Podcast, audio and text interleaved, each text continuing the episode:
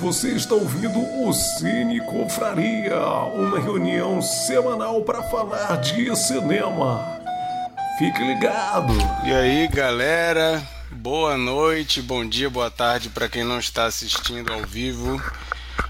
Sejam muitos bem-vindos, muitos bem-vindos não, né? Foi mal, gente, já comecei mal o negócio aqui. Sejam muito bem-vindos ao Cine Confraria, nossa reunião aí, nosso encontro semanal falando de filmes em geral, mas sempre com um escolhido para ser o tema principal. Hoje, como vocês já viram no título, vamos falar de Maligno, o último filme do James Wan diretor aí conhecido, a gente vai falar bastante dele aqui hoje. E como vocês estão vendo, quem está assistindo e não só ouvindo, hoje temos a presença do nosso querido Zé Ricardo, que já participou algumas vezes com a gente, o nosso é, professor é, querido aqui do Cine Confraria, que é sempre bom ter ele aqui para brilhantar a nossa conversa. Daqui a pouquinho ele vai se apresentar para quem nunca ouviu nenhum episódio com ele. Se você acompanha o Cine Confraria já há um tempo, você já ouviu a participação dele algumas vezes. É... Inclusive, uma das vezes eu trouxe ele para me ajudar a defender o Shyamalan aqui. Foi meio controverso, mas rolou. Tenho certeza que muitas pessoas se converteram ao Shyamalanismo aí depois daquele episódio mas vamos ver hoje como é que vai ser com Maligno. É, Para quem não está assistindo o vídeo ao vivo, hoje também temos o Bernardo, o Micael e a Monique é, para participar aqui da nossa conversa. Já vou entregar o Brunão. O Brunão, gente, ele morre de medo de filme de terror. Quando ele foi tentar ver o filme, ele disse que ele não conseguiu nem continuar, ele parou no começo então não teremos a presença do Brunão. E outras pessoas que não puderam vir hoje também estão pegando falta, mas a gente aqui vai conversar, vai fluir bem o papo, acredito eu. E eu agradeço aí quem está ao vivo assistindo. Convido você que está assistindo ao vivo aí para participar no chat Deixa a opinião de vocês, diz se concorda, diz se discorda, traz aí alguma coisa que a gente ainda não falou, que a gente esqueceu. Pode participar, que sempre é mais legal quando vocês participam também. Não fica uma conversa só entre cinco pessoas, a gente expande um pouco isso aí. Para quem não sabe o que é o Cine Confraria, somos um grupo de amigos que toda semana a gente está aqui, às segundas-feiras, às 9 horas no horário de Brasília no nosso canal do YouTube Cine Confraria para comentar algum filme que um de nós escolheu na semana anterior. Então, semana passada eu que fui o sorteado, quer dizer, a ordem, né? Na ordem eu que tinha que escolher o filme, resolvi escolher Maligno porque fez um ano da estreia de Maligno e eu pensei, bom, eu só indiquei esse filme aqui, mas a gente não conversou sobre ele. E eu sabia que eu acho que nenhum deles tinha visto, então vou e pensei, por que não forçar meus amigos a verem esse filme para vir conversar não, com, eu já eu já tinha visto, eu já tinha visto. Ah, tu já tinha visto? Beleza. Eu vi na época que estreou na HBO Max, não sei e o Mikael, o Mikael é diferente, ele vê tudo, ele vê tudo antes da hora. O cara é, é cinéfilo demais. O Mikael vê diferente. desde terror trashzeira a filme infantil por causa dos filhos dele. Então ele viu. Não, mas somos, somos todos assim, somos todos.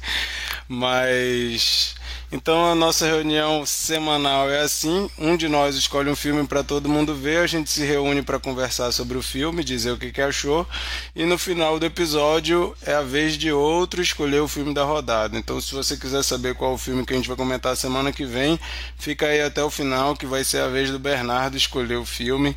Então, no final do episódio, ele vai contar para nós qual é o filme que a gente tem que ver ou rever para comentar na semana que vem. É, a gente tem muita coisa aí, muitos filmes. A gente está na nossa terceira temporada e tem tudo que é gênero. Tem filme bom, tem filme ruim, tem filme mais ou menos. Tem filme que uns de nós amamos e outros odiou. Então é bem, bem diverso aí. Dá para dar uma olhada aí. Procura aí os nossos episódios, ver se tem alguma coisa que você se interessa. E também Segue a gente lá no Instagram, arroba Cineconfraria. É lá que a gente coloca as novidades, as notícias. Se a gente precisar mudar alguma coisa, a gente avisa por lá. A gente coloca qual que é o filme da rodada, a gente coloca curiosidade, coloca cortes do nosso papo aqui, coloca quais foram as notas. Então segue a gente lá que lá é o outro lugar que a gente consegue interagir com vocês. Mas sem enrolar mais muito aqui o, o nosso papo, vou chamar o Zé aí para se apresentar para quem não conhece ele. Zé, seja muito bem-vindo, obrigado por aceitar mais uma vez. Se apresenta aí para a galera. Beleza, gente. Que felicidade estar aqui de novo. Eu sempre acho massa, assim. É sempre um papo muito, muito legal, assim, muito bacana, muito, enfim, muito divertido. Eu sou o José Ricardo, eu tenho um canal de filme e filme que tá meio paradinho, mas de vez em quando a gente movimenta ele um pouco, por causa do caos da vida. Mas é, trabalho com cinema há um tempo já, dou aula de cinema, mas é basicamente isso na verdade, né? Eu acho que já participei de uns alguns, né, daqui mesmo. Já já dei uma rodada, mas é a primeira vez que eu tô com a, com a Monique. É, é a primeira vez, a gente já se conhece e é a primeira vez que a gente que a gente está aqui juntos assim. É... Professor querido, participou até da minha banca de TCC, gente. Verdade. Verdade. Lembro do curto ainda, inclusive. Massa. E, é, e é isso, assim, né? A gente. É, é... Enfim, eu tô muito curioso para saber qual foi a nota desse filme. Como é que foi a recepção geral do filme, assim. Porque ela realmente ela foi controversa em todos os sentidos, né? Uhum. Mas vamos lá, depois a gente, a gente vai conversando. Legal. Bom, gente, falando um pouco sobre o filme, só para a gente se situar como esse filme surge né, na história.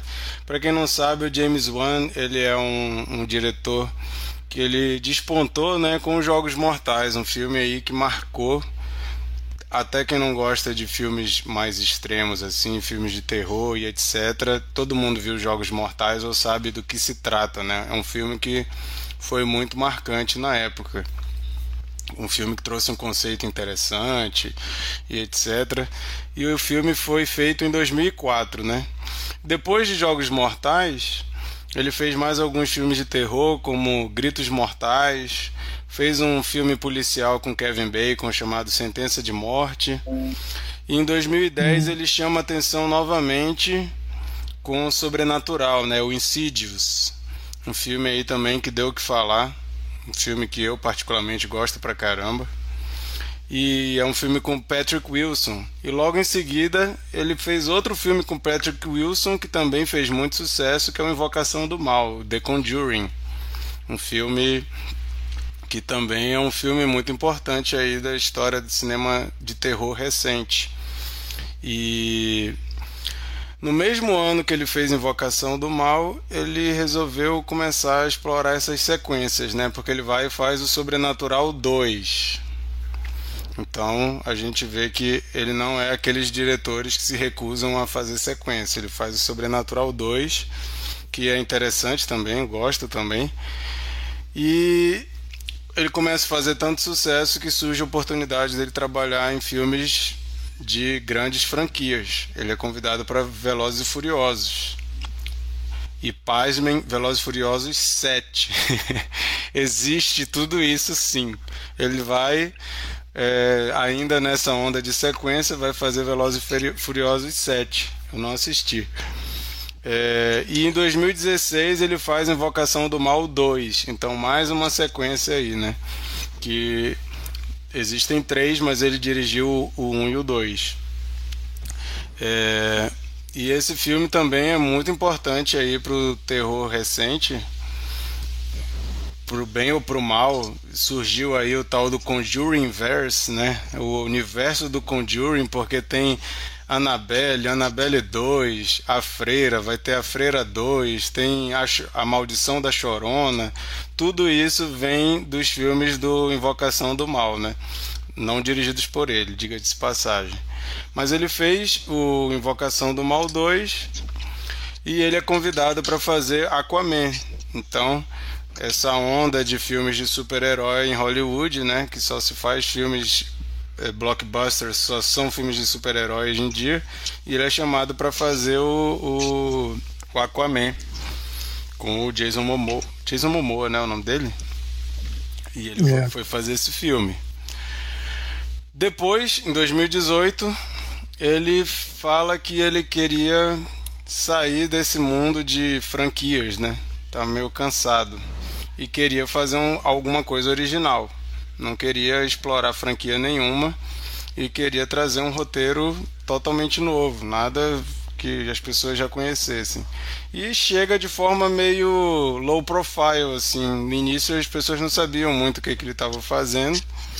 Aí começou a surgir na internet, né? Ah, o James Wan tá fazendo um diálogo. Aí todo mundo ficou assim, caramba, tá fazendo um diálogo.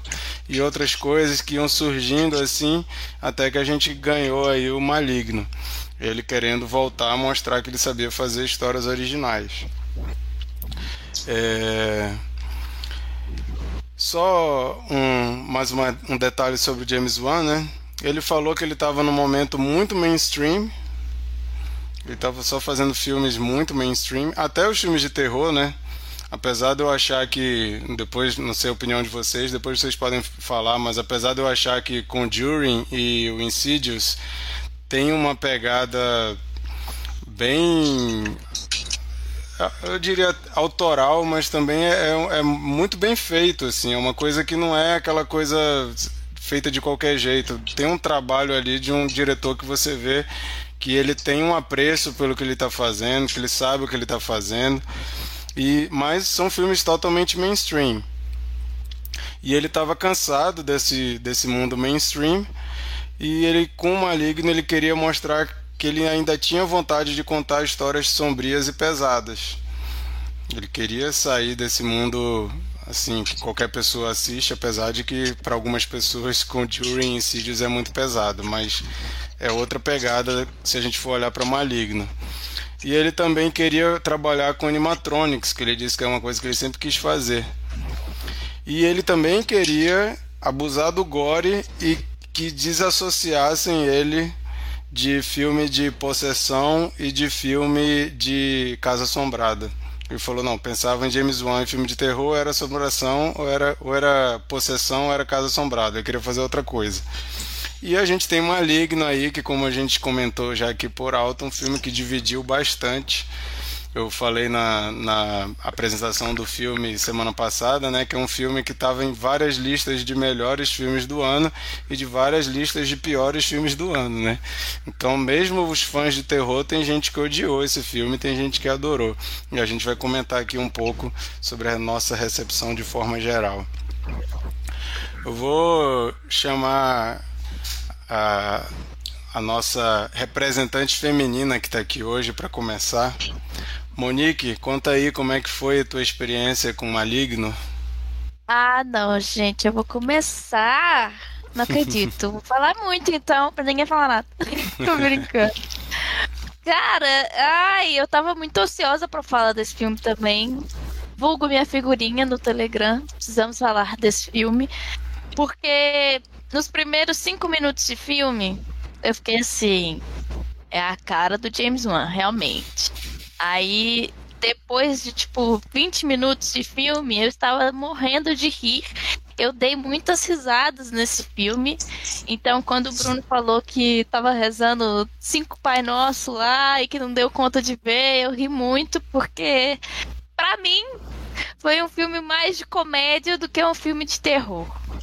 E eu não sei se isso tem a ver com a nostalgia de ter tido muitos elementos que me lembram realmente Jogos Mortais e que quando eu assisti há muitos anos atrás, tinha essa coisa do asco, do gore dos Jogos Mortais, de virar o rosto não querer ver. E hoje, para mim, a forma que os Jogos Mortais foi feito e que tem esses elementos desse filme é engraçado, porque é agora um pouco forçado, não é como a gente assistiu Fresh, que para mim foi um gore sutil, que me, me deixou mais desconfortável do que a forma que o James Wan fez nesse filme.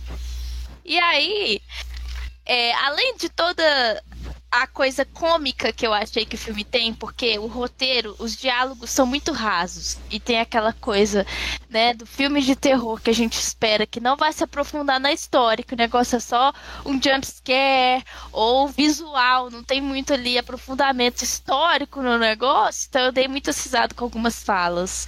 principalmente uma cena que, já que podemos falar do filme da spoiler, que a irmã da mulher vai no, no, no, no hospital lá, que tinha tratamento, e aí ela vê a placa escrita onde que estavam os arquivos, né? E tá no basement. Aí ela fala: Ah, é claro que tá no basement.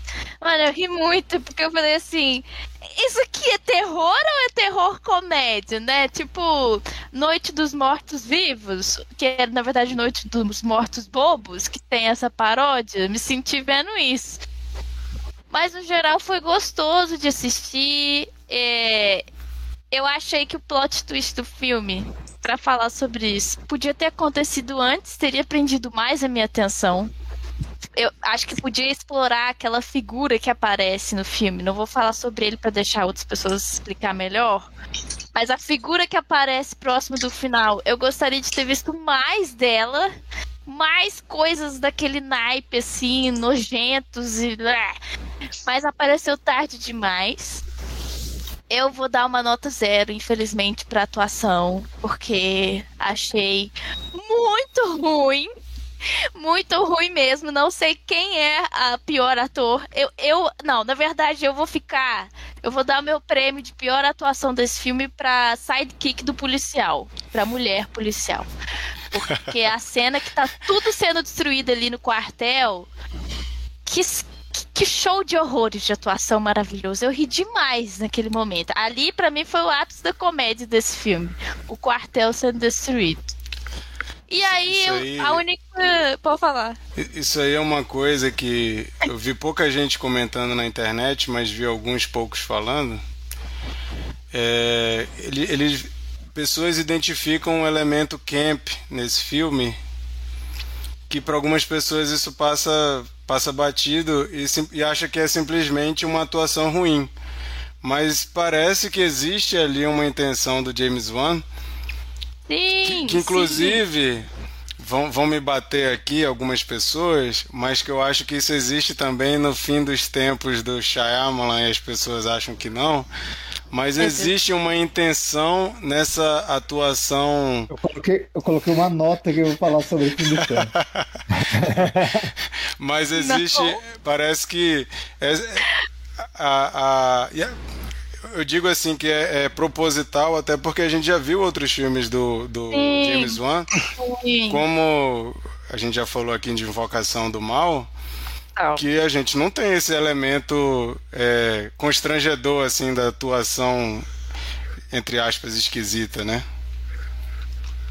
Então, e, e aí e isso que foi gostoso de assistir também, porque era um filme que tinha tudo para ser muito ruim, mas foi muito nostálgico para mim vários elementos e que foi aquela coisa é o velho sendo feito que se tornou novo, porque todos os filmes de terror seguem hoje alguma linha, assim, de tentar ser um pouco mais terror, assustador, e perde essa coisa do gore gratuito e dessa atuação mais, foda-se, vamos fazer filmes de terror. Então eu gostei muito.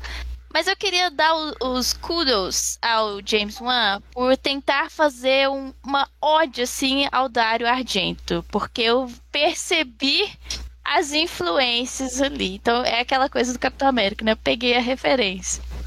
Talvez um pouco forçado demais, igual as cenas que tem as luvas. Talvez. Mas achei muito nobre da parte dele, né? Influências de um grande diretor de horror e terror, que é o Argento. Tirando isso, é, a outra coisa que chamou muito a minha atenção no filme foi os efeitos visuais, assim, que algumas coisas ali achei que não precisava ter.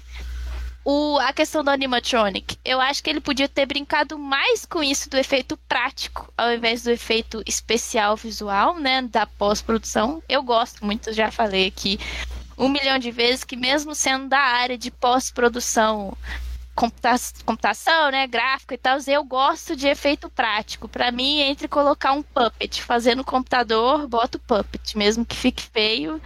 Acho que isso faz parte do cinema.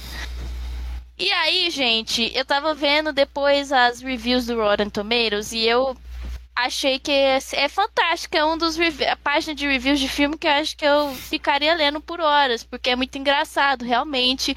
Essa divisão é tipo a política brasileira, né? Polaridades extremas, totais. Tem, não, não existe uma pessoa que falou assim: ah, o filme foi legal, nota 5. E nem eu daria essa percepção, porque ao mesmo tempo que eu não gostei do filme, eu achei legal pra caralho. Então eu fico nessa parte de me deu boas risadas. É um filme visualmente até bonito, tem uns efeitos legais.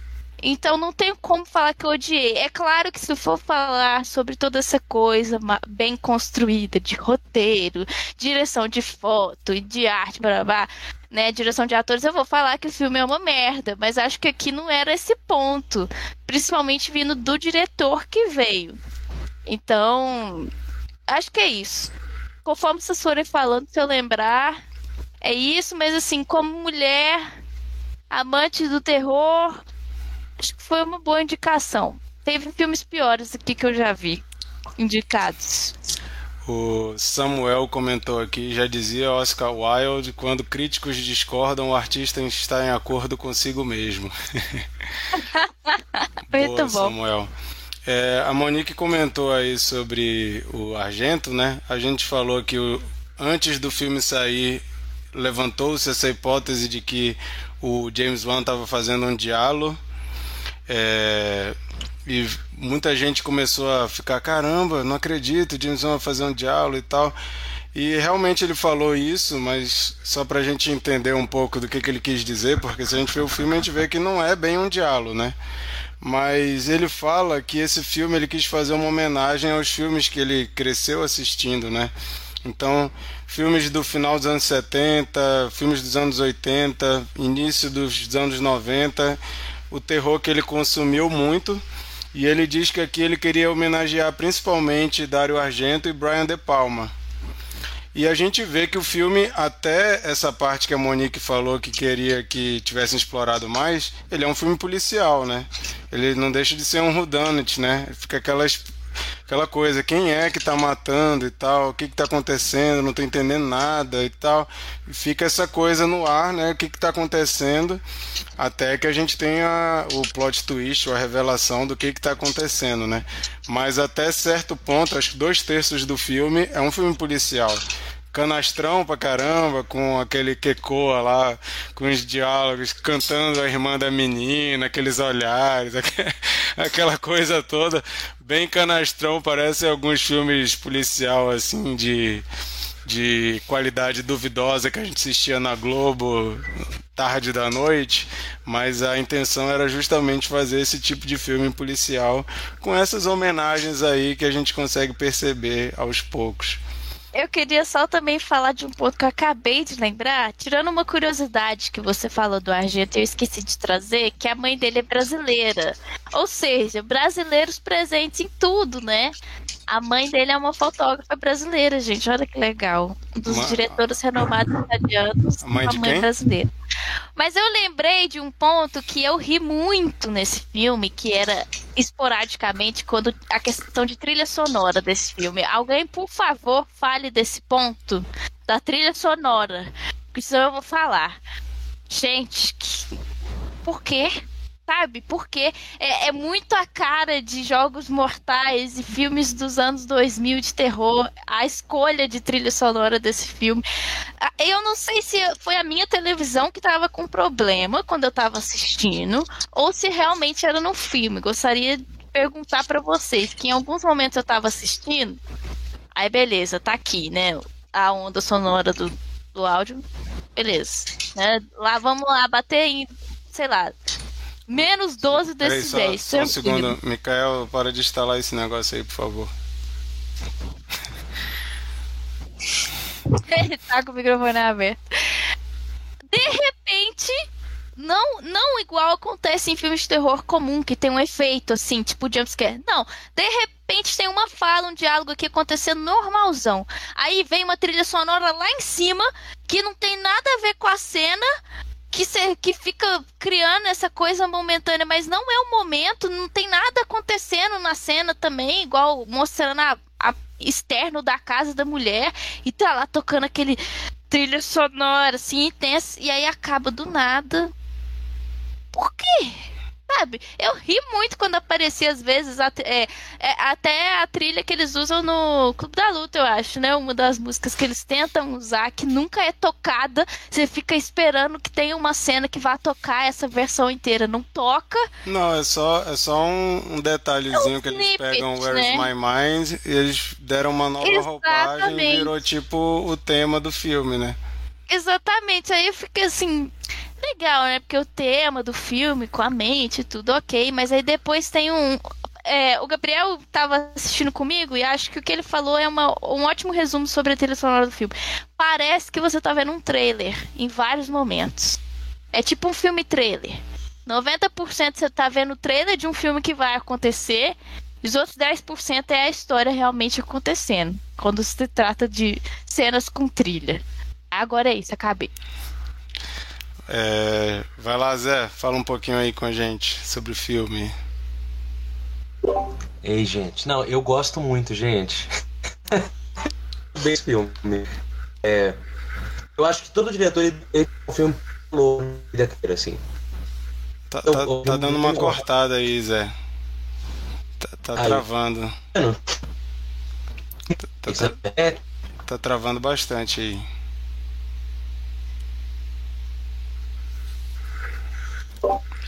Melhor? Então, outra hum, Não, tá, tá, tá travando bastante. Não acredito. Na hora da fala do Zé, a internet dá Tenta, tenta fechar tudo que tá aberto aí, deixa só o Discord aberto.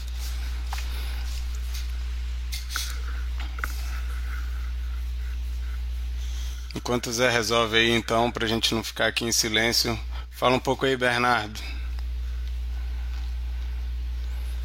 Na hora da aula aí, a internet falha, né? Tá, deixa eu me adiantar então. Depois o Zé, o Zé fala melhor do que a gente. É, cara, eu comentei um pouquinho antes de, de começar aqui que esse filme para mim foi uma mistura de, de emoções, de sensações. Eu acho que acho que pela, pela fala da, da Monique, foi parecido para ela, né? é, então, eu já tinha é, começado a ver esse filme antes, há muito tempo. Eu acho que o Marquito chegou a indicar ele há muito tempo. E aí eu tentei, só que aí eu acabei é, parando por algum motivo bem no começo e eu nunca me interessei em voltar. Assim, eu, eu tava achando o filme, o filme muito é, é, é, canastrão demais, de fato, assim.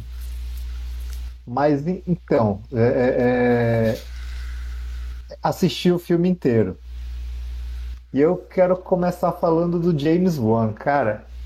Esse diretor, ele tem algo para mim que ele me lembra que, que eu acho que é uma característica que o, o Mike Flanagan também tem.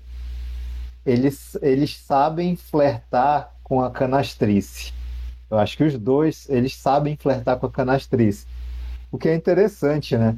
Eu acho que ele não, ele não tem medo de parecer é, meio tosco às vezes, sabe? Isso, isso é, é, isso é interessante. Ele fez isso. O Marquito disse que não, que não tem muito disso na Invocação do Mal, mas eu acho que até na Invocação do Mal ele faz, sabe? Porque a gente está ali naquele clima pesado ali, aquele terror, e de repente tem aquelas aquelas cenas românticas do, do casal Warren, que são, que são meio. Tem, assim, tem a, toscas. Aquela assim, cena sabe? linda dele cantando Elvis na sala. Ele né? Sim, sim, tem umas coisas meio toscas, assim, sabe? Mas enfim. É, e, e, isso eu não estou falando mal. E aí, aí é o ponto que eu falei que eu ia comentar sobre, sobre o fim dos tempos. Eu acho que ele, ele faz algo que o Shyamalan não consegue fazer naquele filme. Que, que para mim o, o, o Shyamalan tenta isso, mas ele falha miseravelmente naquele filme. É... Mas então, em vários momentos do filme eu, eu me incomodei também com os diálogos. Eu acho que, que as cenas parece que, que ela, os diálogos e as cenas são muito rápidas, assim, não dá, não dá é, é tempo de, de, de, o suspense acontecer, sabe? Então não, não há uma construção. Chega lá e pá, é isso, e aí muda para outra cena e tal. É, enfim, tem várias coisas que me incomodaram. Tem, tem esse, esse flerte aí do, do detetive lá com a, com a irmã da, da menina. Tem aquela a Betty a Feia lá também, que é, que é apaixonadinha por ele e tal. tem umas frases muito, muito brega, assim, sabe, no filme. E, e enfim, tem os personagens caricatos. É, mas assim, eu acho que o filme ele acaba compensando isso é, com, com outras coisas, né?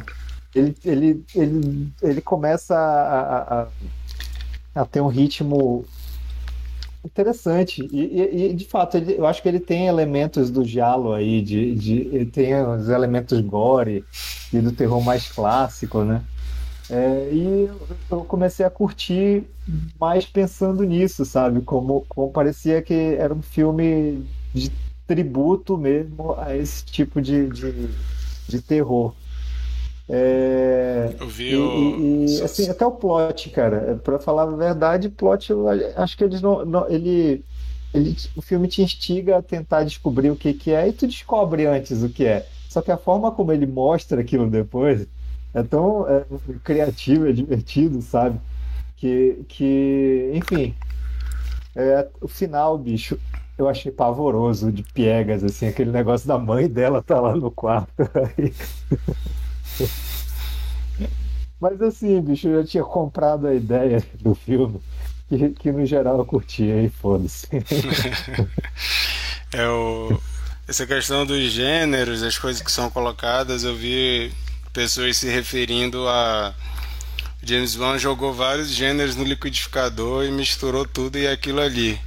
E realmente a gente vê muita coisa assim, parece que tem parece um, um quase um, um, um, exercício ali de, de mostrar referências, né? O Sim, eu acho que é, Felipe... acho que é exatamente isso, cara. O Felipe Olá. Santiago comentou que a internet não gostou do filme e não vai deixar o Zé comentar. Estamos esperando aí o Zé aparecer de novo.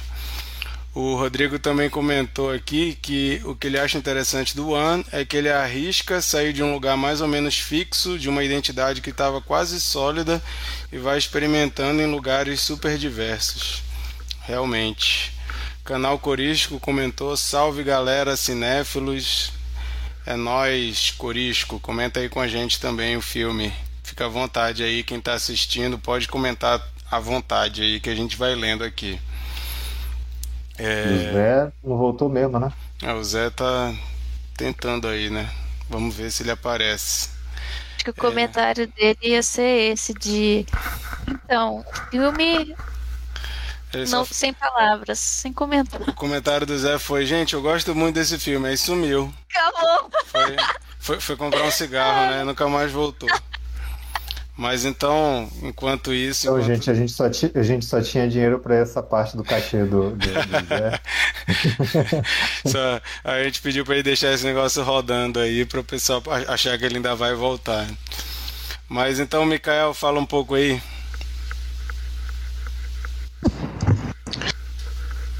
E aí, pessoal, beleza? É, eu, eu acho que eu tô no time dos que gostaram do filme. É, é, eu assisti a primeira vez sem quase nenhuma referência e fiquei um pouco é, é, surpreso é, do filme ter essa questão de, de policial, né? Esse, esse, esse, da questão de, de misturar é, o terror com um romance policial, com investigação e tal foi um pouco é, assim não esperava isso mas é, o diálogo tem, tem muito disso também né de, de trazer é, as investigações policiais para trama né e, e como era uma referência pro, pro James Wan é, eu acho, acho eu vi que fazia sentido né é, eu gosto muito do, da, da, criatura do filme, assim. E, e, acho que diferente da, da Monique, eu acho que ele investiu no suspense bem, assim, você vai vendo poucas coisas assim. É, é, pouco a pouco você vai vendo cada vez um, um é, a cada momento tu tem uma pista, né? Uma coisa sobre, sobre aquele vilão, aquele monstro é, e, e, sobre a natureza dele. Que no início você tem aquela cena é, no, no hospital lá que você não tem é, é nenhuma é, informação sobre o que, que é aquele que está acontecendo e aí você já fica interessado e depois você vê vislumbra assim um, a primeira vez que ele mata você vislumbra ele e aí depois você vê é, ele em ação e, e, e, você vai captando ali é, as informações, né? É, no início você não sabe se ela está sonhando, se é, se é uma coisa sobrenatural ou se está acontecendo. E, e, e, acho que que traz, traz um pouco dessa, dessa questão do, do slasher, né? É, do, do, do assassino que vai colecionando vítimas e você vai tentando entender a, a, a natureza e a motivação desses, desse assassino e, e, a, e, as mortes se tornam assim atrações né, dentro do filme e, e como é, vocês falaram o James Wan é um diretor que ele gosta de, de gêneros é, cinematográficos que ele acaba sendo um diretor de filme sobre filmes, né? Um dos tipo filmes como o Tarantino. Hã?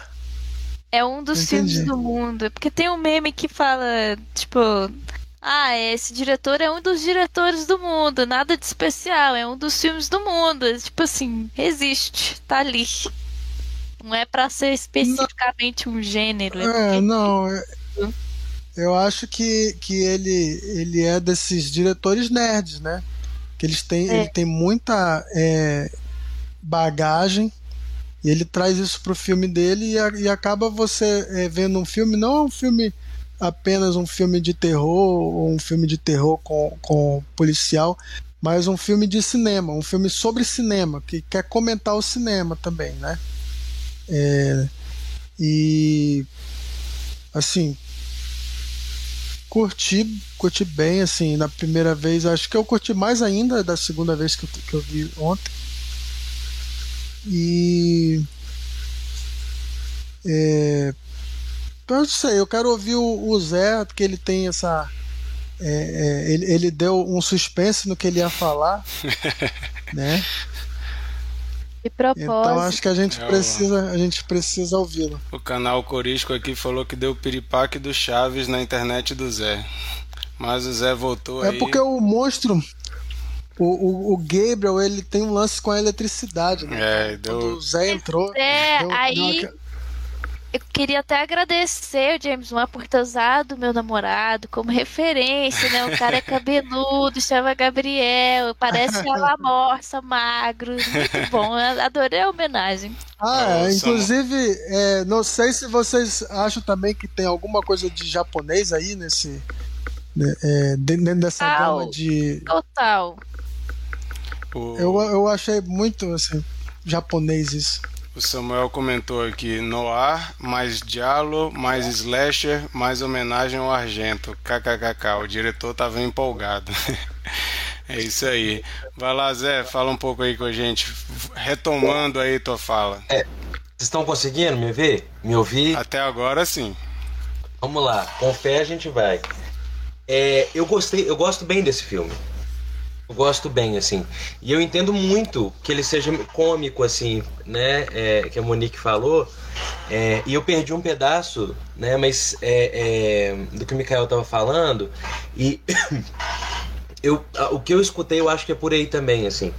Porque eu tava falando isso, eu acho que tem todo diretor que é muito dentro do. muito bem aceito, dentro de uma certa dinâmica, ele tem um filme porra louca, assim. E esse é o filme porra louca do James Wan, assim. Onde ele põe tudo. A gente falou, né? Diálogo. é, Mas são filmes que citam isso mais do que eles são. eu acho que ele nem esforça pra emular nada, sabe? É um filme que ele tá tipo assim, não. São citações diversas numa outra coisa, assim. Como se tivesse um cobertor em cima de uma coisa. Você vê um movimento nela, mas você não identifica totalmente, assim. O Maligno, ele, ele me parece um pouco isso. É, ele. E, e eu acho que uma coisa que a gente não fala e que eu não vi ninguém falando, mas que me acertou assim quando eu vi. É, Aquaman deve ser o filme que eu menos gosto de James Wan. Mas eu vejo no Maligno, especialmente na cena. Porque ali ele viu no filme de ação, na cena da, na, da, da polícia. Né? Uhum. Você vê que é uma, ele é filmado muito parecido com o filme de herói. As cenas de luta. Então você vê que tem uma espécie de compêndio da obra do próprio Wan nesse filme. Tudo que ele meio que aprendeu a fazer, ele, ele encontra uma narrativa onde ele executa isso, assim. Então é quase que um. É, é quase que abrir uma caixinha de ferramentas, assim. O, o Maligno. É, é um filme inconstante, mas eu acho que por opção. É, ele nunca. Ele, ele, ele, não tem. Porque a maioria das, da, dos fãs de terror, a, a, essa gama gigantesca de fãs de terror que a gente tem, ela, ela, ela costuma, né, um, uma parte dela gosta muito, inclusive pensando nos primeiros filmes do ano, de uma progressão dramática e de tensão. Isso, não existe no Maligno. Inclusive, até as, mortes, elas parecem coisas meio deslocadas, assim. Então ele faz um diálogo que não é um diálogo. Né? Até porque ele está na época errada, no país errado, né? O diálogo ele é muito específico, é uma sensibilidade muito específica. E o James Wan, por mais que eu goste de quase tudo que ele fez, ele não tem esse cacife ainda. E ele está ele tá na indústria errada. Né? Se você tentar fazer hoje em dia um diálogo, sei lá, o segredo do bosque dos sonhos, você pode desistir da vida, assim. Você nunca mais faz um filme na vida, né? assim, acabou sua carreira nesse filme. Mas o, mas o An, dito isso, ele corre muito risco nesse filme. É um filme quase que programado para dar errado, assim. Me lembra algumas coisas que o Craven ia fazer. Inclusive, a, a, o alto comentário dele tem muito a ver com Pânico, né? E o, o Último Pesadelo, é, a, o, o, filme que antecede o, o Pânico na carreira do Craven. Então, assim, tem uma coisa meio peculiar no Maligno, e é isso. Ele é tudo e não é nada. Ele, ele tem ação meio Exterminador do Futuro, né? Aquela cena de chacina ali é muito Exterminador do Futuro 1. O hum. I'll Be Back, né? Mata todo mundo e tal. E é filmado como um filme de ação e não como um filme de terror. É tipo assim, você vê que ele tá pondo tudo. Porque não tem tensão nas cenas de ação. Tem meio que uma coisa meio que de deslumbramento da cena de ação em si, né? Tem até umas coisas da, da o personagem deitando, passando arma e tal. Então, é, você vê que tem uma, uma coletânea de coisas. É mais, vi, é, né, mais um, é mais uma intenção de ser uma ação hiperviolenta, né? Do que uma Isso. coreografia, uma coisa assim. É. Mas é muito, é muito coreografadinho. Eu, eu tenho uma relação com esses filmes porque eu não acho ele violento, assim, o, o Maligno. Ele é em comparação com o próprio One pós-Jogos Mortais. Né? Mas é, é isso, ele tá mais. Ele retoma um lugar B no sentido que a violência dele ela não tem dimensão de peso. Então, como ela não tem peso, ela é meio que só pela diversão mesmo. E aí ele não consegue ir com tudo. Minha, minha, minha única questão com esse filme é que eu acho que ele não é radical o suficiente. Maligno é por isso um filme mais radical do que ele foi. É meu único ponto, assim, é. Você podia ter ido pro. Aí, aí o, Aí a polarização ia ser mais pros extremos ainda. Mas ia ser inequívoco. Tipo assim, não.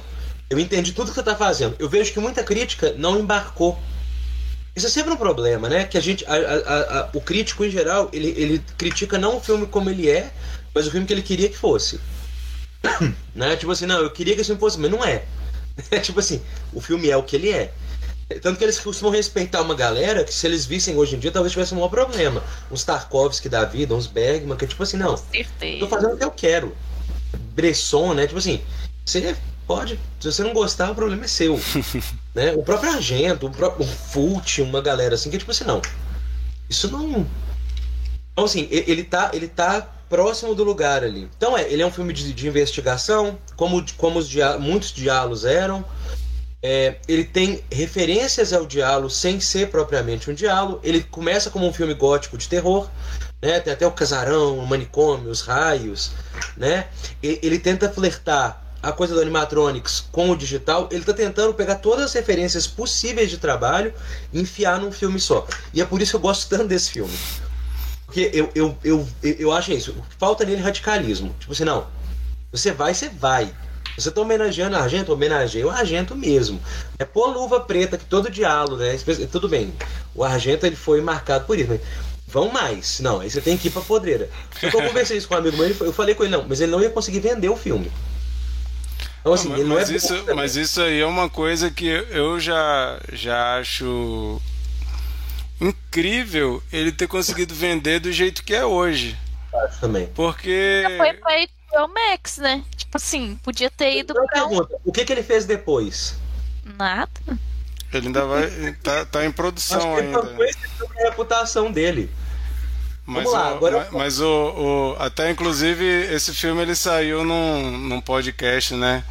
How did this get made, né? Como que isso conseguiu ser feito? Imagina um pitch dessa ideia do One falando o que ele quer fazer, porque convenhamos, né? O cinema, principalmente porque mainstream, que é onde está o James Wan, o lugar, o lugar onde ele está né? hoje, a gente não vê coisas assim, desculpa até atropelar Isa, mas só por causa disso que tu falou, de é, que ele não conseguiria vender, mas eu já acho um, um trunfo muito grande ele ter conseguido vender, porque o cinema hoje, a gente não vê as viagens. Por isso que quando eu vi esse filme eu fiquei, caramba, bicho, parece que eu tô vendo um filme de terror dos anos 80, porque a galera fazia o que queria. Eram umas ideias assim que falava, caramba, como é que esses caras deram dinheiro para esse cara fazer isso, né? Às vezes não era nem bom, mas era tão inventivo que tu ficava, que doido, bicho, caramba, que massa. E a gente não tem mais isso, e esse filme consegue ter. É, mas o que você tira dos anos 80 é subtrair o gore extremo. Porque nos anos 80 o corpo é coisificado. É tão radical o, o gore nos anos 80 que a, a, o corpo ele vira coisa, né? Ele vira outra coisa, ele vira uma massa quase abstrata, assim. Uma coisa que eu amo, inclusive, no, nos, nos terrores, e principalmente os mais radicais dos anos 80. Extra Hollywood, porque em Hollywood nem funciona tão bem isso. Mas assim, é bem isso, assim, eu também acho, eu acho que ele conseguiu passar muito, assim, mas é isso, é, é como o Miguel falou, eu acho que ele deu, ele, ele fez filme demais, é, e agora ele falou assim, não, agora eu vou fazer um pra mim, isso meio que, é, ah, tá, faz um pra você, é isso que você quer fazer, né, é isso que você, é isso que é seu trem, então vou tomar cuidado com o que a gente dá pra você. É é isso, ele fez, ele fez Aquaman, é um filme super domesticado, um filme bem é. Qualquer é, pessoa podia faz... ter dirigido, né? É, tem umas, tem umas ideias interessantes que você vê que ele retoma. Mas ele, ele topa tudo também, né? Velozes e Furiosos, o Marquito falou aí. Velozes e Furiosos. Até que é interessante. Aquaman. Até que é interessante. O, o é. do 2, tem um que eu não lembro, que eu lembro do começo. Eu gosto, tem um que eu gosto do começo dele, que eu lembro do vendo e assim, porra, coisa incrível. Essa sensação de vertigem que eles geraram. Eu acho que o dele, se eu não me engano, eu gostei também. Eu gostei dos três Velozes e Furiosos, assim. Eu achei filmes. Ou oh, isso aqui, se, se, você tirar da franquia, é um filme interessante por si só. Como ele é filmado, como ele é pensado. É porque a, tem franquia que é amaldiçoada, ela vira um, ela vira um exemplo negativo. A gente, nem precisa, a gente nem precisa de ver mais, né? Tipo assim, Velozes e Furiosos tá no 9, eu acho, ou indo pro 9. Tipo assim, beleza, velho. Tipo assim, já virou uma piada. Já né? foram pro espaço já, mano. É, né? O que mais tem pra fazer? Families. É. Virou James Bond já, né? Já virou James Bond. Só que é isso, assim, tem, mas, mas é, é, o, o Ana ele vai e me faz um, um, filme desses, que é talvez o filme mais radical dele. Isso com certeza. Mas ele começou arriscando, né? Porque os Jogos Mortais ele vem numa onda, se a gente lembrar da, do que, que é os Jogos Mortais, é de uma onda onde estava começando a decair esses filmes. Se vocês lembram bem, teve um marco no tipo de filme meio torture porn, que, é, que, que, perto dos de hoje são, é uma brincadeira, mas ele tem um peso emocional mais pesado do que os contemporâneos, que foi o Seven. O Seven, 97, se eu não me engano, ele foi um filme impactante. 95. 95, né? E ele abriu uma porta para um tanto de filme. Vai ter Ressurreição com Christopher Lambert, que, que lembra muita coisa maligna, inclusive. Vai ter um tanto desses filmes que vão explorar isso, e nos anos 2000 isso começou a decair, assim. Foi, teve uma, os anos 90 foi uma fase muito interessante de releituras, né? Vem Pânico, vem as comédias românticas dos anos 90, né? Ela é demais, 10 coisas que eu odeio em você. Releituras de, de peças clássicas no viés John Hughes, assim. Então tem, tem uma doideira acontecendo nos anos 90, né? Os filmes de terror dando um boom, assim, desses torture porn, e aí terror, terror slasher, né? Mas que já estão auto, se auto-comentando. Os anos 90 foram uma década do auto-comentário, assim. Né? Ah, a gente tá. A gente entende que vocês já viram isso, né? Porque os anos 80 eles chutaram o pau da barraca.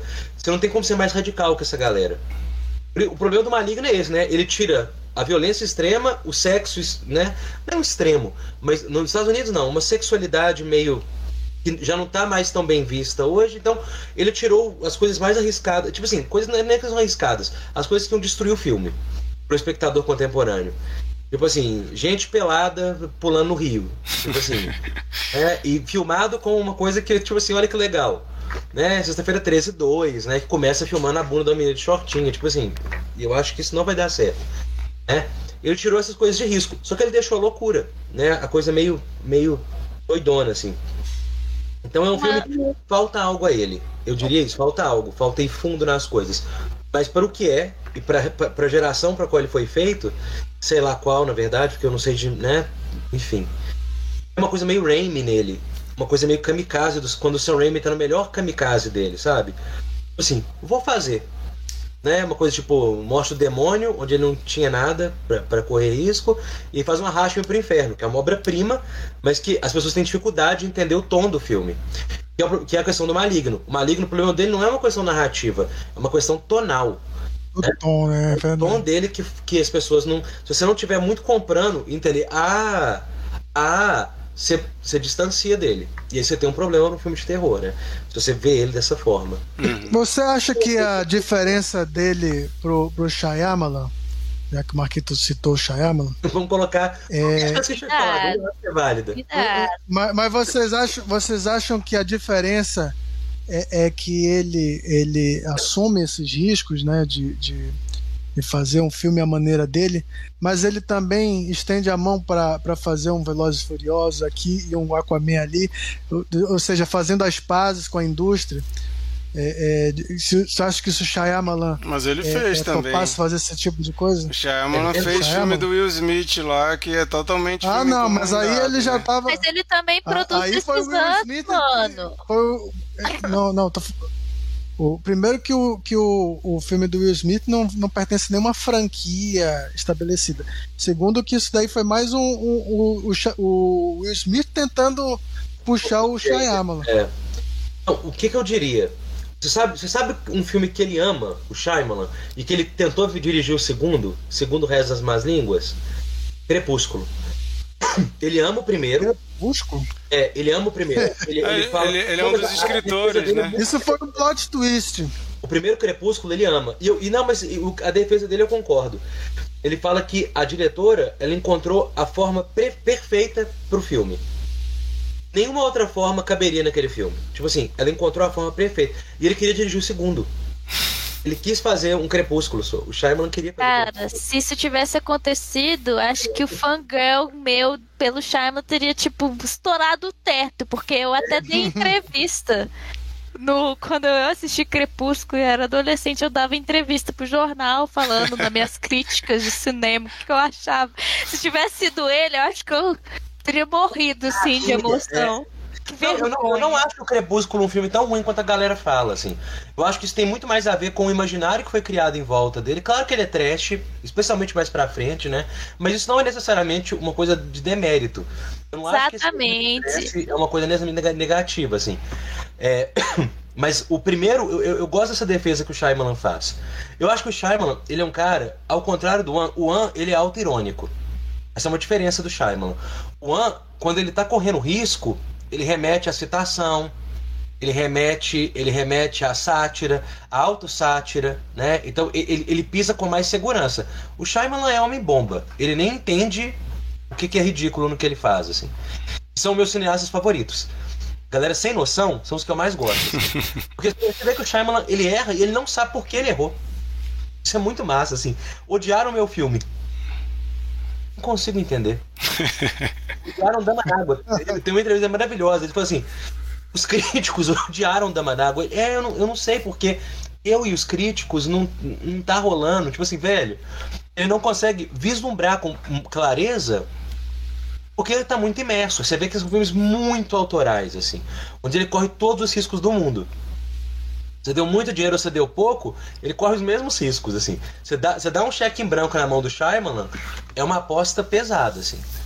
Porque que ele não vai deixar de fazer o que ele acha que é certo. Assim, o ano, você vê que ele, ele, é, mais, ele é mais ponderado. Não, peraí. Pois é. Deixa eu, deixa eu não fazer isso aqui. Ele sabe jogar o jogo. Isso, ele sabe jogar o jogo.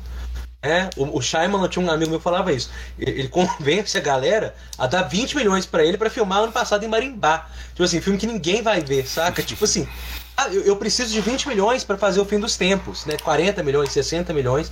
Ah, vai ser um filme B, assim, sobre planta que mata gente. E você vê que o filme é infinitamente complexo. O cara tá filmando nada, gerando tensão a partir do espaço. É uma coisa quase Antonioni, assim, uma coisa, que que é isso, velho? E o público, obviamente, isso não interessa ao público geral. Público geral. Mas aí o An vacila nesse também. Porque o público geral ele quer uma narrativa que ele compre e que não mude de regra. Então você comprou porque tem um pacto, né? O filme faz um pacto com a gente. Então, assim, se você é o público médio, ele fala assim com você, beleza, ó, essas são as regras. Ok? Ok, estou pronto. Beleza, fizemos as regras. O, o Shyamalan muda o tempo todo, mas porque é, quando você olha, não é que ele muda, é porque a essência do filme dele é aquela.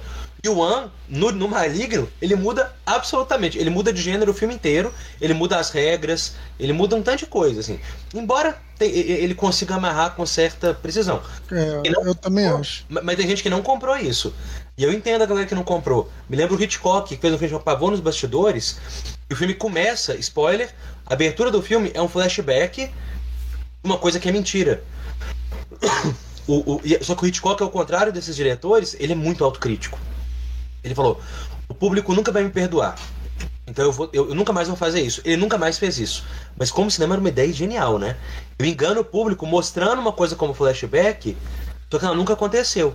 Depois o é, suspeito, aí depois o nem liga. Isso, isso é uma coisa interessante do Maligno, porque é impossível a gente entender que o Gabriel é ela, porque a gente vê eles dois interagindo, ele empurra ela só que ah. como ele coloca isso como se fosse como se o Gabriel conseguisse criar um cenário mental ali, depois eles uhum. mostram a, a parede que ele empurrou ela e ela não está quebrada. A porta que ele, que ele empurra ela, ela cai. Na, na primeira vez que a gente vê, quebra. Depois mostra a porta, a porta não está quebrada. Ou seja. É por isso que eu digo que é aquele... confusão do que é real e não é, né? É, ele, ele, planta assim dúvidas se a gente se, se é, é, é, está acontecendo, se não está acontecendo. Depois você acha que é um pesadelo dela tá, tá é, interferindo no mundo real, uma coisa assim meio Fred Krueger, sei lá. É, mas, então, é, ele cria essa confusão na nossa cabeça. Acho que eu tô um pouco... muito manjada de roteiro, porque, não sei, eu fiquei assistindo o filme pensando sobre o que era o tal do Gabriel, né, antes dele aparecer. Ah, mas, tu, como tinha mas tu já tinha lido, mas tu falou que tu, tu falou para mim que tu já tinha lido sobre que era aquele negócio, negócio lá do gênero. Inclusive, Isso. é uma curiosidade, é legal trazer aqui para informação aqui para o nosso papo, nosso podcast. Curiosidades. Que muita gente falou que esse filme é inspirado numa lenda urbana, né, que do Edward Mordrake, Mordake que vou ler aqui para vocês. Personagem principal de uma famosa lenda urbana de origem norte-americana. De acordo com a lenda, ele teria sido um herdeiro de um pariato da Inglaterra no século XIX que possuía um rosto adicional na nuca, incapaz de comer ou falar, mas capaz de rir e chorar. Muitos acreditavam que os olhos da segunda face os seguiam. Ele era herdeiro de uma nobre casa na Inglaterra no final do século XIX. Edward teria implorado aos médicos que removessem sua cabeça demoníaca, pois além de espanto causado aos demais, ela também supostamente sussurrava-lhe coisas horríveis durante a noite. Mas nenhum médico quis fazê-lo, visto que uma cirurgia desse tipo comprometeria sua vida. Mordecai acabou por cometer suicídio aos 23 anos.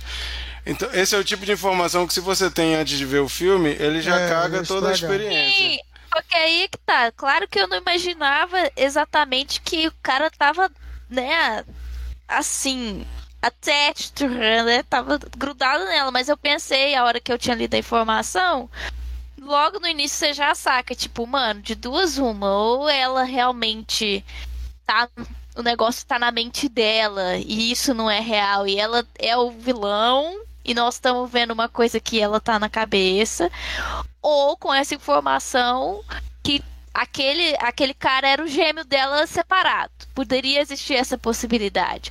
Só que o Gabriel, meu Gabriel, meu noivo Gabriel, não o do filme O Monstro, ele também sacou, então, e, e sacou muito no começo também. Ele falou, mano, é ela. É ela. Eu não sei se é porque o filme Sabe aquela coisa de do, dos três Homens-Aranhas que se olham assim, tipo, ah, você, você. Ele nunca tá no mesmo lugar. Então tem essa, essa pequena dúvida, tipo assim, se ela não tá lá. Não, mas ele, Mas ela ele tá tá, no mesmo lugar, ele, ele dá porrada nela. Não, Como que ele não tá no mesmo então, lugar?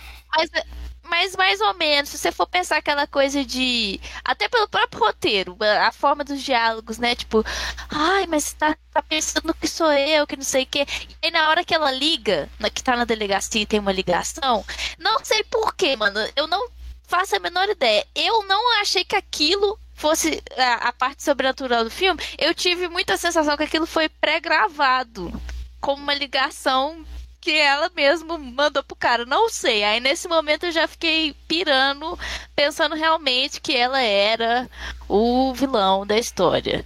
Mas sobre os exageros que o Zé comentou do filme, uma coisa que eu achei que ia descarrilhar o, o boca do balão e explodir no final do filme, que tem todas as cenas que ele vai matando todo mundo e fica tudo muito louco, que ele estoura o marcapasso do velho sem nenhuma piedade. Eu achei que a hora que jogou a cama em cima da irmã, ela ia ficar paraplégica igual a mãe. Isso aí, vamos lá, que ia acontecer tudo aquilo que tava rolando na cena, que ia explodir a cabeça da mãe internada ali também. Aí quando vê, era tudo mentira. Mano, não precisava, parava o filme ali.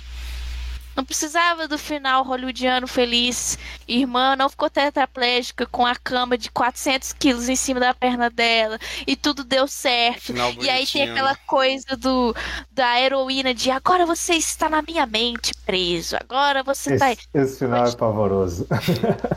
Eu ri demais, eu ri demais. Eu porque, também. cara, genial, assim, mas ele podia ter terminado antes do. De- do, né, do flashback que estava acontecendo na cabeça dela, que ali, se ele terminasse ali, eu acho que ia explodir a cabeça da galera, tipo assim, acabou? O cara matou todo mundo? E aí, o que que acontece? Ele tomou conta do, da Ninguém mente dela? esse, esse filme ninguém ia comprar. Não é possível. Não, Eu, eu ia gostar muito, porque eu não sei, o Shyamalan faz uns trem assim também, sem explicação. Ah, Shyamalan, todo mundo no sempre odeia os finais dele também. Ah, eu Deus. amo, deve ser por isso, né? Sou muito Não, eu fã, não eu acho o adoro. final do Maligno ruim, não. Eu acho que é, é uma questão mesmo de não ir fundo nas coisas. Exato. Mas, dentro do que é possível, porque eu acho isso, é um filme possível. Ele foi feito, ele existe, né? E a gente tá endoidando nele aqui, porque realmente é um filme diferenciado, assim. É o, Ele, ele realmente parece um filme é, de outra época. O, o- falar um pouco de, da minha experiência com esse filme, né? Quando eu vi esse filme ano passado, eu pirei. Primeiro, é isso que eu falei já aqui, né? Eu pensei assim, cara, esse filme é um filme que não é feito hoje em dia. O James Wan tá fazendo um negócio desse, ele com certeza vai ser crucificado, a galera vai odiar, e foi dito e feito. A galera começou a tacar pau de um jeito que eu fiquei, caramba, Parece até que é o pior filme do mundo. E para algumas pessoas é, né? Para algumas pessoas era o pior filme do mundo. Mas no- eu faço parte de um grupo que é basicamente sobre filmes de terror que ficou muito polarizado e virou piada, assim, né? Tipo, todo mundo ficava zoando assim, ah, tu nem gosta de maligno, tá querendo falar alguma coisa aqui e tal, virou essa coisa assim, né? Tipo, ah, como é que tu quer que eu te respeite se tu fala mal do maligno? Virou essa coisa, essa brincadeira, porque é muito é, separado. Mas uma coisa que eu gostei muito quando eu vi esse filme, o Pânico Novo até brinca com isso, né? Existe hoje, o, o Zé adora esse tema, né? Existe hoje esse papo do pós-terror, que no Pânico eles botam como. que no, no Pânico eles botam né, como elevated horror, né? Que é um, um terror mais cabeça, com comentários políticos como se isso não tivesse existido antes, né? Mas para eles eles acham que agora existe um terror inteligente e que esse é o terror que eu gosto. Eu não gosto de terror bobo, gosto de terror inteligente. E e assim, a gente tem filmes maravilhosos que são considerados inteligentes aí por esses intelectuais que não gostam de terror bobo como eu gosto. Mas eu sinto falta de um terror mais descompromissado, assim, com criar uma história super elaborada, ou que seja hashtag crítica social foda, mas que seja simplesmente uma coisa divertida. E quando eu vi Maligno, eu me senti altamente contemplado, assim, tá aí, um filme que é um filme divertido, um filme que traz ali um monte de ação que vai ficar na cabeça, que a gente vai lembrar para sempre, e é um filme que vai ser comentado pra caramba, porque ele é um filme diferente do que está sendo feito. Para mal ou para bem, ele vai ser muito comentado. Então eu adorei esse, principalmente isso no filme, me surpreendeu pra caramba, porque não é o tipo de filme que é feito hoje em dia. Me surpreendeu por ser do James Wan, um cara deu a cara a tapa para fazer um filme desse. E quando ele fala assim, né, que ele estava cansado do mainstream e quis fazer uma coisa para mostrar que ele ainda consegue fazer esse tipo de coisa, cara, é isso aí. Realmente você pegou ali uma franquia de Aquaman multimilionário, troço absurdamente controlado pelo estúdio, que ele não deve ter liberdade nenhuma, eu ousaria dizer isso, mas é uma coisa super controlada. E não, vou fazer agora o que eu controlo do jeito que eu quero. E tá aí, acho assim super válido. Comparando com os outros filmes do James Wan, o que eu achei muito legal quando eu vi esse filme pela segunda vez é que ele brinca com a tensão nos momentos que não dá em nada. A gente vê no, no The Conjuring ele trabalhando muito bem essa coisa do medo, da tensão. No Insidious também. Nossa, no Insidious ele criou aquele bicho que fica na, no, nos sonhos daquele menino. Para mim aquilo ali é uma das coisas mais aterrorizantes que eu vi ultimamente aí, dos últimos, sei lá, 20 anos. Não sei quanto tempo faz já o Insidious. Mas ele consegue criar assim. E esse filme não, ele tem várias horas que tu fica assim, quem é, é escolarizado assim no terror fica, nossa, vai ter um jump scare agora e não tem. Aí, nossa, vai ter uma cena agora e tá, não tem. Ele não, ele fica brincando com isso, ele não faz. E como o próprio Zé falou, né, as mortes nem são assim, tal. Tem assim, tem sangue, tem umas paradas depois, né, tipo aquele que ela mata em cima da cama, depois mostra a cara toda amassada, assim, aquilo é legal de ver e tal, mas não é uma morte assim de tu revirar o olho, nem nada. E as cenas, quando já vira o mais porra louca possível ali, do, os, as últimos, os últimos 30 minutos do filme, cara, eu fiquei empolgado com aquilo ali. Aquela cena de ação, o, e, e, isso é muito legal, porque ele contratou uma coreógrafa, então aquilo não é CG a mulher tá batendo em todo mundo de costa mesmo, então tu vê os movimentos são muito esquisitos, ela correndo é muito esquisito. No início, quando tu ainda não entende que é o outro lado da mulher, tu só fica, meu Deus, coisa estranha, né? A forma que ela se movimenta, que ele se movimenta. É o Curupira. É, é o Curupira, tipo, tipo é Curupira. Mas assim, esses 30 minutos finais para mim é um deleite, assim. Quando chegou a cena da prisão, eu fiquei, ufa, vou ver de novo essa cena maravilhosa. Quando a, quando a mulher, né, quando abre assim a cabeça, aquela mulher de mullets, what the fuck? Ela começa a bater em todo mundo, nossa, aquela cena é maravilhosa. Aquilo ali para mim é maravilhoso. Então, gosto demais. E fiquei muito fã desse filme. Indiquei aqui no Cine Confraria ano passado porque eu fiquei, caramba, bicho, que filme massa. E assim, por mais que o Zé tenha dito que agora nunca mais vão deixar o James Wan fazer o que ele quiser, eu vou dizer para ele se espelhar no Neil, Neil Blomkamp, que é um cara que eu acho muito bom, mas que me decepcionou absurdamente porque fez um crowdfunding. Eu pensei, pronto. O problema do Neil Blomkamp é que ninguém dá dinheiro para ele.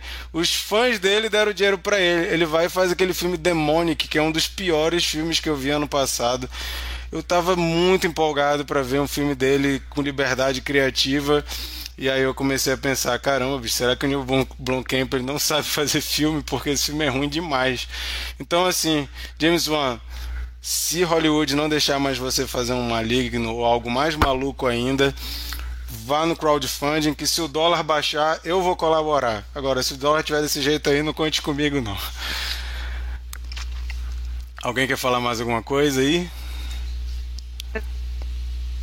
Eu queria, eu queria só entender uma, uma colocação aí, é, é, porque você falou em polarização e eu não entendi se a polarização é entre é, as pessoas que gostam do terror é, elevado versus o terror entretenimento. Isso que eu não entendi bem, porque a gente até comentou Jordan Peele aqui alguns programas atrás e todo mundo é, é, curte bem o trabalho dele.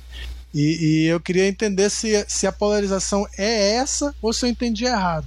Não, é, é isso. Assim. Polarização? É, é, é, é. medo e delírio. Mas é, é isso. A galera tem, tem as pessoas, tem as pessoas que se orgulham de gostar de um terror mais cabeça, digamos assim. Só que, assim, eu acho isso uma babaquice. Eu adoro terror tosco, terror feito sem a menor intenção de fazer comentário social nenhum, de ser puro entretenimento, e gosto de, de filme de terror mais elaborado também, que tem ali uma ah, camada. É para mim o Jordan Peele é um cara que consegue fazer as duas coisas. Tem gente que vê só como entretenimento e se diverte, e tem gente que consegue pescar ali o que, que ele está querendo dizer. Ele faz as duas coisas, consegue agradar os dois, os dois públicos.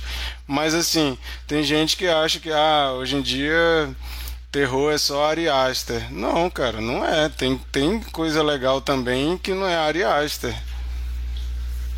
É. Entendi. É. Não preciso me posicionar, então. Por favor, não Posso gost, posso ficar com os dois. Não, eu, eu nem entendo a diferença. Sério, eu, eu não acho que existe. Eu acho que nem Eu acho que é um selo comercial que está sendo dado para alguns filmes. Encontraram ah. um Na verdade, não é um nicho. Um, um nicho público que está começando a acreditar em bobagem, assim. Sacou? É tipo, é tipo o antivax do cinema, assim. É, é, é, incompreensível, saca?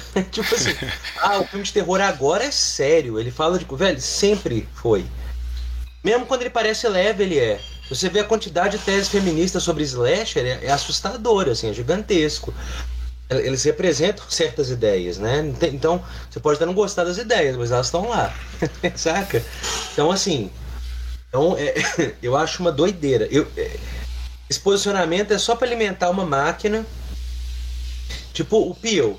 Cara, o Pio, ele, eu acho ele talentoso. Eu não vi o último filme dele ainda, devo dizer. Teve um cara que falou comigo que eu acho que eu vou gostar mais de qualquer outro. Mas eu não acho ele tão bom no gênero ainda. Eu não acho que ele domina tão bem o gênero, não. Tipo assim, ele, ele tá muito mais. É, é, é um cara que, que ele entrou nessa vibe da mensagem, fez um rehash de um tanto de filme bom, muito bom, assim, Invasores de Corpos, né? É, é, Esposas em Conflito, uns filmaços, assim fez um rehash e lançou bons filmes, mas que ele não domina total o timing ainda do gênero. Tipo assim, não são filmes que assustam de fato. A ideia é mais assustadora do que a execução. Saca? Não, que ideia sinistra. Mas é, sabe, não sabe, Sabe uma coisa que ele fez bem, Zé? Não sei se tu viu, mas o, o novo Candyman, que é produzido e escrito por ele, mas dirigido pela Nia de Costa, eu acho que ele ali aquela menina ela conseguiu pegar o comentário social que já existia no Candyman original, dar uma é. nova roupagem e ele é bem assustador. Eu achei eu isso acho... bem legal. Eu não achei. Eu achei ele muito é, é, é, tempo demais e pouca e pouca entrega. O, o a lenda de Candyman. Não achei ruim não. Mas achei que é um filme bem perfeito, assim, dentro do que ele propõe. Mas é um bom filme. Mas o primeiro é uma obra-prima. O primeiro né? é... Assim. É, é um filme meio a concurso. Assim. Eu, eu, fiquei com medo. É um terror elevado nos anos 90 antes de ser uma discussão. É. Entre a... Eu fiquei com medo elevado. desse novo querer ser um remake. Fiquei feliz de que não é um remake. Ah, não, é. não é. Mas eu acho que ele não funciona tão bem quanto ele poderia, não, sabe? Uhum. É... Enfim. Eu acho que ele demora a engatar, assim. E ele não, ele não consegue ficar sinistro. E o primeiro é sempre um fantasma nesse filme. E onde, tudo onde o primeiro funciona, esse meio que dá umas travadas, assim. É. Mas não, não acho um filme ruim, não. O, o... Eu acho que esse é o mal do Peel. Por enquanto. Né? Eu acho isso um problema do Us, eu acho um problema do Corra, do Get Out. Não vi ainda o, o Mas esse, parece... esse não, é, não é dirigido por ele, né? Eu achei que a Nia conseguiu fazer cenas mais assustadoras do que o Pio. É porque ela foge de uma coisa que o Pio não foge, que é o humor. O Pio ele, ele tenta fazer uma coisa muito. um equilíbrio muito difícil nos filmes dele. Dificílimo, assim. Tem, ou, ou, é muito natural do, da pessoa, ou é um longo processo, assim. E esse equilíbrio dele eu não acho que funciona sempre. Tem uma galera que odeia isso nos filmes dele, né? No, especialmente no Us, no Nós, né? Uhum. Mas enfim. Mas eu gosto, eu acho um cara bom, talentoso, mas que ainda tem que dominar o gênero. Eu acho que ele, ele se apregou tanto a essa ideia do terror elevado que o gênero ficou em segundo lugar para ele, assim. Saca? Uhum. Claro que como ideia, né? O, o, o, terror noir, né? O terror negro, isso faz todo sentido. Mas eu ainda acho que como filiação ao gênero, na execução da forma fílmica, ele, é, os filmes dele ainda devem. Novamente, eu não vi Nope. Eu quero ver Nope ainda para falar isso. Se, assiste tá Nope e depois ouviu nossa conversa aqui e tu fala pra gente se a gente falou muito besteira. Não, é, eu vi falar dele. Esperar, esperar ei. O, Samuel comentou aqui que tem comentários mais legais em filmes de entretenimento do que em alguns desses filmes, entre aspas, sérios do pós-terror. É porque o filme sério do pós-terror é didático. Ele quer te ensinar alguma coisa. É importante para ele que a gente saque qual é a dele, senão ele não vende. Sacou? Se você tiver alguma dúvida que o Corra é sobre racismo, você tem problemas sérios cognitivos, assim. Desculpa se alguém não sacou isso, que é um filme sobre racismo. Né? Mas, tipo assim, é uma questão cognitiva. Tipo assim, não, peraí. O tema do filme é esse, velho. Não tem muito como fugir. A gente tem que, né, vamos, vamos retrabalhar isso. Uhum. Tá? Então, assim, ele precisa disso para se vender. Ele não tem escolha. Esse é o nicho dele. Então, é, é, é tipo assim, o meu filme é sobre isso. Entendeu? Se não entendeu, eu vou sublinhar um pouquinho e põe em negrito. é, aí pessoal, nossa, que filme genial. Nossa, que horror isso. Meu problema não é nem o tema, é a forma, a, a falta de sutileza desses filmes. Uhum. Sabe? Com o simbólico esfregado na cara, assim. Mas não quer dizer que são filmes ruins. Né? Ou é filme pela né? Demora um tempo pra qualquer coisa acontecer, aí ele parece mais sério. Vamos fazer uma rodada então de cena preferida de Maligno e a nota que a gente dá. É, Monique, começa aí. Tua cena preferida e qual a nota que tu dá para Maligno? Meu Deus, cena preferida. Vou catar qualquer uma aqui da minha cabeça. É. A cena que a mulher cai do teto da casa dela. Aleatório, assim que é a mãe dela, né, na verdade. Tipo, totalmente inesperado. E a reação dela gritando em câmera lenta com a trilhazinha sonora do Where's My Mind. Perfeito. Um, um clássico cena filme anos 2000. Nota. Eu vou dar. 8. Já tô sendo muito boazinha. 8 é uma ótima nota. Mikael. Cara, é, a minha cena preferida eu acho que é, o, é o money shot do filme.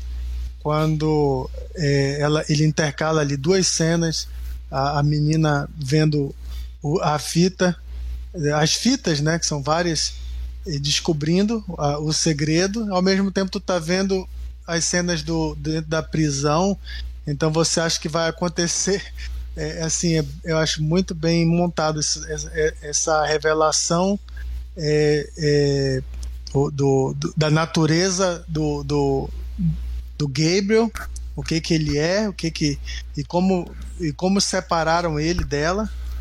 E ao mesmo tempo que tu já está esperando a, a, consequência disso é, é, na cena da, da prisão que que ela está sendo ali é, humilhada e tal e, e que aquilo vai desencadear e você fica esperando, né? É, e, e, isso, é, e, aí você vê ela abrindo a cabeça e botando o monstro para fora e, e, e, ao contrário, né? Ela totalmente ao contrário ali com os braços e tal. Nossa, eu adoro essa cena. E a minha nota também é 8. Legal. É, gostei bastante, gostei bastante e, e curti rever. É, eu, a minha nota também é 8. Eu gosto muito desse filme. É, por isso tudo que a gente já falou aqui. Acho ele importante ser feito hoje. E minha cena preferida, eu não vou falar é, a sequência toda como o Mikael, mas eu vou falar um pedaço dessa sequência que para mim é um deleite. É a hora que ela tá vendo a VHS e a câmera e ela de repente fala, né? Vem pra cá e mostra o Gabriel. E aí mostra finalmente o bichinho lá com os bracinhos assim, aquela carinha sim, dele. Sim. E é tudo animatronics, cara, aquilo ali é maravilhoso. E vale uma coisa que ainda não tinha falado, eu esqueci. Mas quando eu vi esse filme a primeira vez, eu pensei naquele filme Basket Case, que é um filme que, assim, é dos que as pessoas têm que ver, mas que não é. Acho que 10% da galera gosta, mas mesmo sem gostar é importante ver. E quando eu vi esse filme, na hora eu pensei, cara, esse filme é inspirado no Basket Case, mas é outra pegada totalmente diferente. E o uso do grotesco não é tão grotesco como no Basket Case, mas esse Gabriel com a mãozinha ali e tal na cabeça da mulher, mostrando um pedaço da costela ali, aquilo ali é grotesco de uma forma maravilhosa que eu fiquei muito feliz de terem feito aquela cena e muito feliz de não terem usado CG e terem feito daquela forma. Valeu muito a pena essa minha cena. Tipo o Vingador do Futuro, né? Que é aquele cara que tinha aquele, o... aquele Coito, na, na barriga, coito, né? né? Coito, é. coito leaves. É, só que do, do, lado, do lado da barriga e não do lado da nuca. É. Zé, cena preferida e nota. É, eu vou de 8 também. E a cena preferida é, a, é, a, é pela, quase pela natureza ensaística dela, assim. Quase que um ensaio, né, de um, uma análise sobre algo. É a cena de luta na, na delegacia. É a que eu mais gosto. Essa coisa que você falou é interessante, Muito porque bom, o nome do cara é Belial, né? No, no Basket Case, eu acho, o irmão, o irmão separado. E também acho que tem um, um fundo bíblico também. Oh, Belial, né? É, isso. Isso é massa. Para mim, a cena de briga, eu acho que ela, ela é deslocada no filme. Ela é encenada como um filme de super-herói. Ela é filmada tudo claro, dentro de uma delegacia. E, e, e é isso, ela luta ao contrário. É, é, tipo assim, parece, se, se, parece um conceito do Nolan se fosse filmado de forma certa. né? Tipo assim, é, é, interessante ver como que o James Wan encena isso. Né? E geralmente não é interessante ver como que o, o, o Nolan encena as coisas dele, né? Então, assim, é muito curioso, é porque é bizarro mesmo é isso. Ela tá lutando, ela tá lutando ao contrário, é um lango-lango ali, é muito estranho. É brilhante assim a cena. E tem uma natureza de quase de comentário, de autocomentário, que eu acho muito massa. Legal. Bernardo. É, minha cena preferida é, é, pelo visual mesmo. É, o James Wan ele tem umas, ele tem umas é, é, é, uns recursos visuais que eu acho sensacionais. Ele faz isso muito em, em, em Invocação do Mal, que ele inverte a câmera, eu acho muito legal essa, essa forma de ele fazer. E aí tem uma cena em que quando a, a Madison ela volta do hospital a primeira vez, e aí ela, ela vai lá fechar a porta que está aberta e a porta abre de novo e ela sai correndo e a, a cena é filmada de cima. E aí mostra ela indo de cômodo em cômodo e subindo a escada. Cara, aquela cena eu acho muito linda. Sensacional. É, minha nota pro filme é 7 com um coraçãozinho assim lá no, no, no Letterboxd. Mas é 7. Maravilha. Mas 7 é uma, é uma boa nota. É, 7 é uma boa nota. Pode crer. Bom, gente, Marquito pensou que ia polarizar mais a conversa. É, eu pensei que, ia... que é... é porque eu acho que quem ia mais falar mal desse filme é a Sheila e ela não veio. Sheila. E, e, o, e, o, e o Bruno também, que nem conseguiu terminar de ver, né? É, a verdadeira polarização é essa, quando há boicote. Verdade. é, então, gente, esses foram nossos comentários sobre Maligno. Depois vocês podem quem ainda não comentou aqui no chat pode comentar depois no vídeo, pode ir lá no nosso Instagram comentar também, dizer se concorda, se discorda da gente, fica à vontade. O campo de comentários está aberto aí. Mas agora a gente vai para uma, uma rodada de dica da semana que a gente sempre gosta de fazer, é aquele momento que a gente quer compartilhar com vocês alguma coisa que a gente consumiu há pouco tempo ou não, mas que a gente consumiu e que a gente quer que mais pessoas conheçam. Então, vale filme, vale série, vale música, vale jogo, vale livro, vale quadrinho, qualquer coisa que a gente acha que você tem que conhecer, a gente traz aqui para o seu momento aí de procurar alguma coisa para consumir. Monique, começa aí. Tua dica da semana. Tava procurando aqui se eu tenho alguma coisa para falar, mas estou movida a Senhor dos Anéis e Casa do Dragão. Eu já falei essas dicas, já deram, então fica a dica que eu já dei, mas não precisa nem Fica- ouvir a repeteco da dica. É isso. É, a- Assista o Senhor dos Anéis. Vou indicar então que aí eu faço meu post. Assista a trilogia do Senhor dos Anéis. Preferência a versão estendida, né? Então é isso, assista. Beleza. Eu vou dar uma dica de um filme que eu vi antes da gente entrar aqui ao vivo e eu fiquei bem embasbacado. Um filme novo chamado Speak No Evil. Está sendo muito comentado. Saiu aí nas lojinhas essa semana e eu fui atrás. E é aqueles filmes que é um exercício de incômodo é uma família, que é um, um homem, uma mulher, uma criança, uma garota, estão na, nas férias na Toscana e elas conhecem outra família, ficam amigos e tal, os caras super gente boa e eles. é, a família principal é dinamarquesa e o que eles conhecem são holandeses. Aí os holandeses falam: pô, vem pra cá, vem conhecer aqui a gente e tal. A gente tem uma casa no campo, vai ser super legal, passa o fim de semana aqui.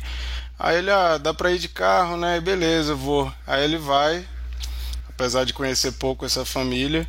E o filme é assim, aquela convivência estranha que tu fica assim, cara, tem alguma coisa errada nisso aí. E fica essa coisa e tal. A gente já viu inúmeros filmes assim. Só que, cara, se você não gosta de coisas assim muito incômodas, de finais que você fica assim com um soco no estômago, já fico alerta, não vá ver esse filme. Porque terminou esse filme, eu fiquei literalmente assim, ó. Fiquei com a mão na minha boca assim, pensando, meu Deus do céu, que que foi isso? É um é filme para te dar soco no estômago. Então, se você não gosta de filmes que são feitos para incomodar, não veja Speak No Evil. Se você gosta de ver, de ter essas experiências, Speak No Evil, um filme aí que está sendo muito comentado agora recentemente. Fica a minha dica. Na Netflix? Não, ainda não está em nenhum streaming. Você tem que ir aí pela, Ah, ah, tá. pelos É meios porque eu, ele é dinamarquês, né? Eu vi algum trailer essa semana na Netflix que eu achei que pudesse ser, Cara, procurarei. eu, tenho, eu tenho quase certeza que não tá. Se tiver, eu tô errado e eu podia ter visto no Netflix e eu baixei. Acho que não tá, não, porque é, é do Shudder, né? É um original do Shudder, eu acho. É, então fica Então aí, ó. No Shudder. Fica a minha dica aí, Speak No Evil, mas com alerta. Não vão ver e depois me xingar porque não queria ter visto esse, esse filme. A culpa não é minha, eu avisei. Zé, traz aí uma dica pra galera. Beleza. Só uma pergunta. O é, é- é a lá Eden Lake? Vocês viram Eden Lake? Sem saída? Eden Lake, eu acho que eu já vi esse filme. O casal que vai passar um, um, um- dia na, no lago. É um filme britânico. Ah, eu sei Você qual é, mas eu sei qual é, mas não assisti. Então, fica uma dica. Veja ele. Mas não é esse que eu vou recomendar, porque a minha recomendação tá muito fácil. Eu tô impactado, eu vi tem duas semanas. Duas semanas ou uma semana. O filme Marte 1. Eu não sei se tá passando em tudo quanto é lugar. E eu tô absolutamente apaixonado com esse filme. Eu sabia que eu provavelmente ia gostar, eu gosto do trabalho em geral do Gabriel e da galera do filme de plástico, mas eu não sabia que eu ia amar nesse nível. É nosso filme que vai concorrer, tentar concorrer uma- a uma vaga pro Oscar. é aqui de Contagem, de Minas. É uma galera muito bacana, muito talentosa, com uma história muito massa aí por trás. E, e acima disso tudo, porque geralmente eu sou, eu sou implacável até com os filmes de galera que eu gosto, assim. É um filmaço. É um filmaço. É lindo. É lindo, assim. Eu, eu acho que é um filme importante de se ver agora, inclusive. De rir e de chorar, né? E chorei do começo ao fim. Até que rever em outra vibe, né? Não sei se vocês viram, mas achei um filmaço. Eu, eu e a Monique vimos. Que massa. Não sei, não sei se tem cartaz no Brasil inteiro, mas fica a dica aí se tiver. Pô, tava até em Manaus, tem em todo lugar. É, tá, tá rodando, tava, rodou o Brasil inteiro. Tá na E assiste. Oscar agora. Eu, é, é, o Gabriel parece que encontrou a Viola Davis, né? Que tava por aí. É, ela tá, deu Ah, entrevista. encontrou com ela? Encontrou. Que legal. Então eles estão na vibe, assim. E é um filme que talvez mereça. É um dos melhores. De filme brasileiro esse ano, acho que foi o melhor que eu vi. Dos que eu vi, né? Então, assim, na, a minha, na minha opinião também. nó é. É um. Nó. Legal. Tomara, tomara que. É, porque tá, tá numa, numa exibição bem, bem difícil, né? Não, não tem muitas salas, né? Aqui em BH tá começando a dar os booms. É. Tá indo para os shoppings, tá indo para os lugares, assim. E acho que uma vez que vira um, um concorrente sério, se isso É. rolar, aí vai ter aquela coisa igual o Bacurau aconteceu, né? Reen É. enviou pra Total, tal. total. Bacurau quase saindo de cartaz lá no Belas, né? Pô, Morrendo já, e de repente, mais semanas e semanas em cartaz. Mas Demais. Martinho merece. Eu já É. falei isso semana passada. Não adianta quando chegar o Oscar vocês ficarem lá batendo palma pra televisão torcendo, falando que o Brasil tá representando. Se você não for apoiar o filme nacional e assistir, e tem que ser nas primeiras semanas. Então, se já passou, corra atrás do prejuízo e assista em dobro. Vai levar alguém? Compra o ingresso pra pessoa. Não vai? Compra dois ingressos só pra ajudar o filme. Tem muita sala de cinema aqui em BH que é mais baratinho. Dou a dica ainda pra quem tá em BH. Minas Tênis Clube. Vai lá, assiste que é mais barato. Vai duas vezes, leva o tio, leva a mãe, leva a namorado, leva todo mundo. É um filme super família. Leva o parente bolsominion, que ele vai sair também do filme. Ele leva todo mundo. É, O, o parente Bolsonaro, não sei se ele vai ficar até o final, não, mas pode tentar. Mas ele, ele até que é sutil nisso. Super sutil. É, acho. É. É massa. O Então fica a canal, dica. o canal Corisco comentou. E pra não ver Viagem de Pedro, né, Júnior? KKKKK. Vai me falar, não vou falar mal de filme, não. Vou... o filme da Bodansky, que é uma diretora interessante. Então, não falar. Que talvez fosse competir com o, o Marte 1. Mas não deu conta, tá? Ó, não deu mesmo, assim. Beleza. Mikael, sua dica. Eu vou indicar um, um filme de horror nacional, que é o gênero meio ignorado assim no Brasil. Chama Morto Não Fala. Não sei se vocês já assistiram. Muito legal. Legal, né? Legal. Assim, é, é- é- eu não sei nem como. Ó, tem até o, Olha, Blu-ray aí. Tem- É, esse filme pode ser alugado aí no, na Apple, acho que também na, na Amazon. É, é, a, a trama do filme é sobre um, um cara, assim, pare, pare- não sei como nunca tiveram essa ideia antes, né? Um, um cara que trabalha no, no turno da madrugada no, no, morgue, como é que é? é necrotério. Protege. E ele tem o, o dom ou a maldição, digamos, de, de conversar com os mortos, né? E eu acho que o, o ponto do filme era fazer isso funcionar primeiro, né? Porque o, o cadáver é, falando, né, é, você tem que é, achar isso bem feito e convincente, né? E ele consegue, utilizando assim uma, uma maquiagem, uns efeitos até é, visuais interessantes. E ele, em dado momento, ele, ele utiliza uma informação privilegiada para se dar bem e isso vira contra ele, né? E aí o filme embarca mesmo na questão do terror. E pô, muito legal, assim. E, o, e o que é legal desse filme, Mikael, hum. é que assim como Marte 1 para mim é um retrato perfeito de uma família brasileira, sabe usar o drama com a cultura brasileira de fato. O Morto Não Fala, ele também é totalmente mergulhado na cultura brasileira tudo, assim, né? A questão do, É, da, não, do é um terror brasileiro mesmo, né? A questão também do, desses canais de televisão é, de, que fica fazendo entrevista com demônio. Até isso vai entrando ali, muito doido. A questão do, do bairro, né? Coisa bem bairro mesmo, assim, né? E, então o filme é com Daniel de Oliveira e a Fabiola Nascimento, e são muito bons, né? Os dois e outros atores é, que eu não conhecia. Tem também o Marco Rica, uma participação um pouco menor, e do diretor Denison Ramalho. Então, nessa é, pegada assim de, de apoiar o cinema nacional, alugue, alugue o filme lá, não, tá, tá disponível para alugar. Não tá no streaming, mas dá para alugar. Legal. Morto não fala. Bernardo, tua dica? Tô sem dica, gente. Sem dica hoje? A dica é só beba água.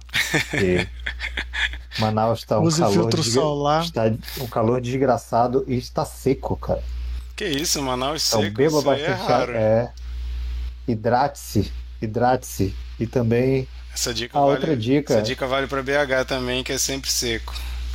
Outra dica é não deixe para resolver no segundo turno que você pode resolver no primeiro, né? Inclusive, saiu uma pesquisa recente agora, enquanto estávamos conversando aqui. Existe um mundo, gente. Existe um mundo em que isso pode ser possível. Então, se quiser continuar escutando o nosso podcast ou vendo nossos vídeos, faça isso acontecer. Porque senão não vai ter mais. E é se, sobre isso. E se você, se você não fizer isso, vai acontecer um repeteco do Marte 1. Aí tem que ver Marte 1 para entender. É... Tem que assistir. é, então, gente, essas foram as nossas dicas. E agora a gente vai saber qual é o filme da nova rodada que o Bernardo vai escolher. Bernardo, conta pra gente qual filme tu escolheu pra gente comentar semana que vem e por quê. Então, escolhi um filme que eu, que eu assisti um tempo atrás, que eu gostei muito é, eu acho que eu já cheguei a indicar ele aqui para aqui no, nas dicas da semana do Cine Confraria. É, o nome do filme é Shiva Baby. É um filme engraçadíssimo. Muito legal. E, e tenso. É, sobre uma, uma adolescente que vai para um Shiva, que é uma é tipo um funeral, um período de luto judeu. É, e lá ela encontra uma ex-namorada, encontra o sugar daddy dela com a família e tal. E aí um monte de situação complicada acontece. E é muito engraçado, cara. É muito engraçado e tenso. Eu acho, eu acho que o, a direção é, do, é Emma Seligman. Não sei se ela, não sei se ela tem. Acho que, eu, se eu não me engano, é o primeiro filme dela. E ela foi muito competente, cara. Muito tá no MUBI, né? Oi? Tá no MUBI, né, esse filme? Isso, eu sei que tem no MUBI, não sei se ele tem algum outro streaming. Vou dar uma procurada. Esse não deve ter para alugar também em algum canto. Vou, vou, vamos ver isso aí. Legal. Então, gente, estamos gravando esse episódio. Você que está ouvindo depois como podcast, a gente está gravando no dia 19 de setembro. Então, daqui uma semana, dia 26 de setembro, você está convidado aí a chegar às 9 horas no horário de Brasília no nosso YouTube para comentar Shiva Baby com a gente. Um filme aí para você que gosta de comédia, comédias tensas, comédias independentes, mais low profile, de baixo orçamento, muito focada em interpretação, né? Assim, é maravilhoso, é legal demais. Fica a dica aí para vir assi assistir e vir comentar com a gente. É, então é isso, gente. Obrigado aí, Zé, por ter topado mais essa. Quiser dar aí suas considerações finais. Valeu, Zé. Eu, Obrigado, Monique. Obrigado, Micael, Bernardo. Obrigado aí todo mundo que estava no chat aqui comentando. Muito obrigado mesmo. E sigam lá no, Cine, no Instagram o de filme em filme, né? Você aí que gostou da, das contribuições do Zé, ele tem esse canal muito legal que de vez em quando ele faz uns materiais bem ricos lá, com muita informação, muita coisa. De vez em quando rolam mais lives. Tá, tá devendo aquelas, aquelas aulas, Ah, né? hein, hein, Zé? É, ué, qualquer hora dessa. É só dar um, é só dar um clique. dá, um, dá um ânimo e a gente vai. Beleza. Tá valendo. Ah, só uma, uma coisa que talvez seja legal, quem tiver em BH, né? Tá tendo um cineclube à tarde na UNA. De graça, quem quiser ir ver, tá passando só Coming of Age, filmes de amadurecimento. Já tiveram algumas sessões, mas tipo, stand by, me, conta comigo, isso vai tudo passar. Então, Zé, dia de semana? Quinta e sexta, eu acho, Hum, por enquanto, à tarde, a partir de duas. Então, quem puder, né? É um horário meio doidão, mas é isso aí, é, o- é- é o que a gente tem pra agora. Então vamos, vamos ver. Mas valeu demais, gente. Foi um prazer, viu? maravilha. Obrigadão por ter Igualmente. mais uma vez. Valeu, gente. Valeu, Zé. É, então é isso, gente. Obrigado e até semana que vem pra gente comentar a Shiva Baby. Tchau.